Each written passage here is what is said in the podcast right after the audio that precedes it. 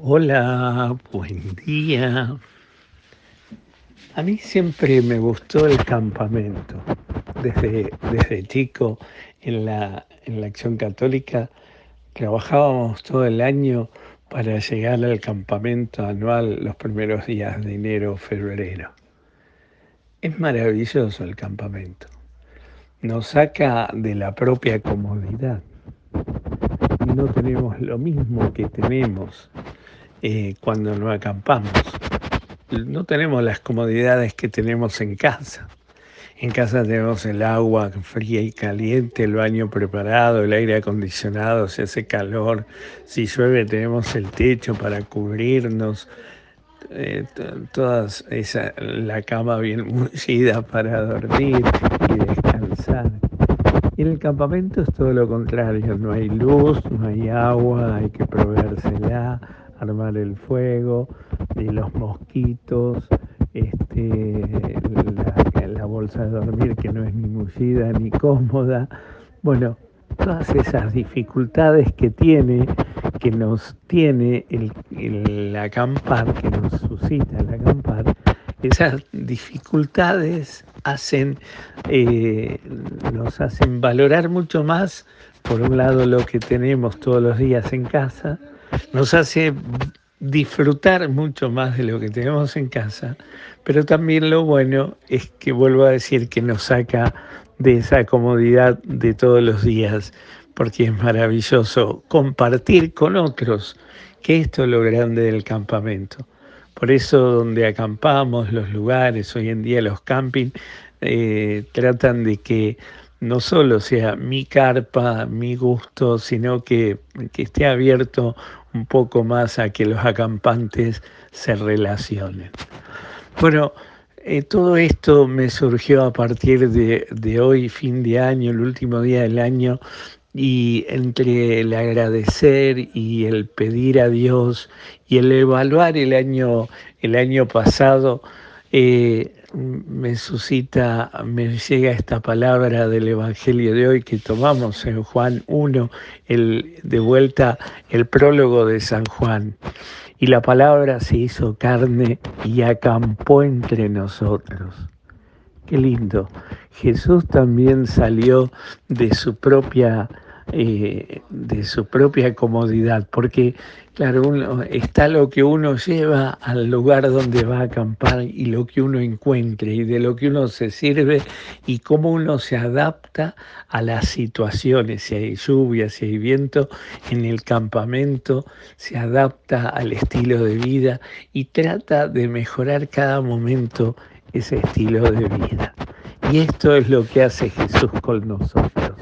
Miren, acampa entre nosotros. A mí siempre me encantó esta frase, porque Dios no es alguien lejano, sino alguien que acampa entre nosotros, que está presente y que quiere compartir con nosotros. Pero claro, eso hace que salga de su propia comodidad de ser Dios allá arriba en el cielo, muy lejos, para encontrarse con la realidad de los hombres, la realidad del hombre pecador y caído que necesita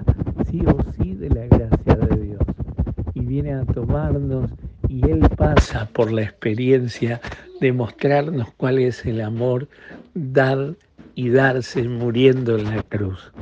Es maravilloso. Por eso en este fin de año, qué lindo que pudiéramos agradecer el año vivido.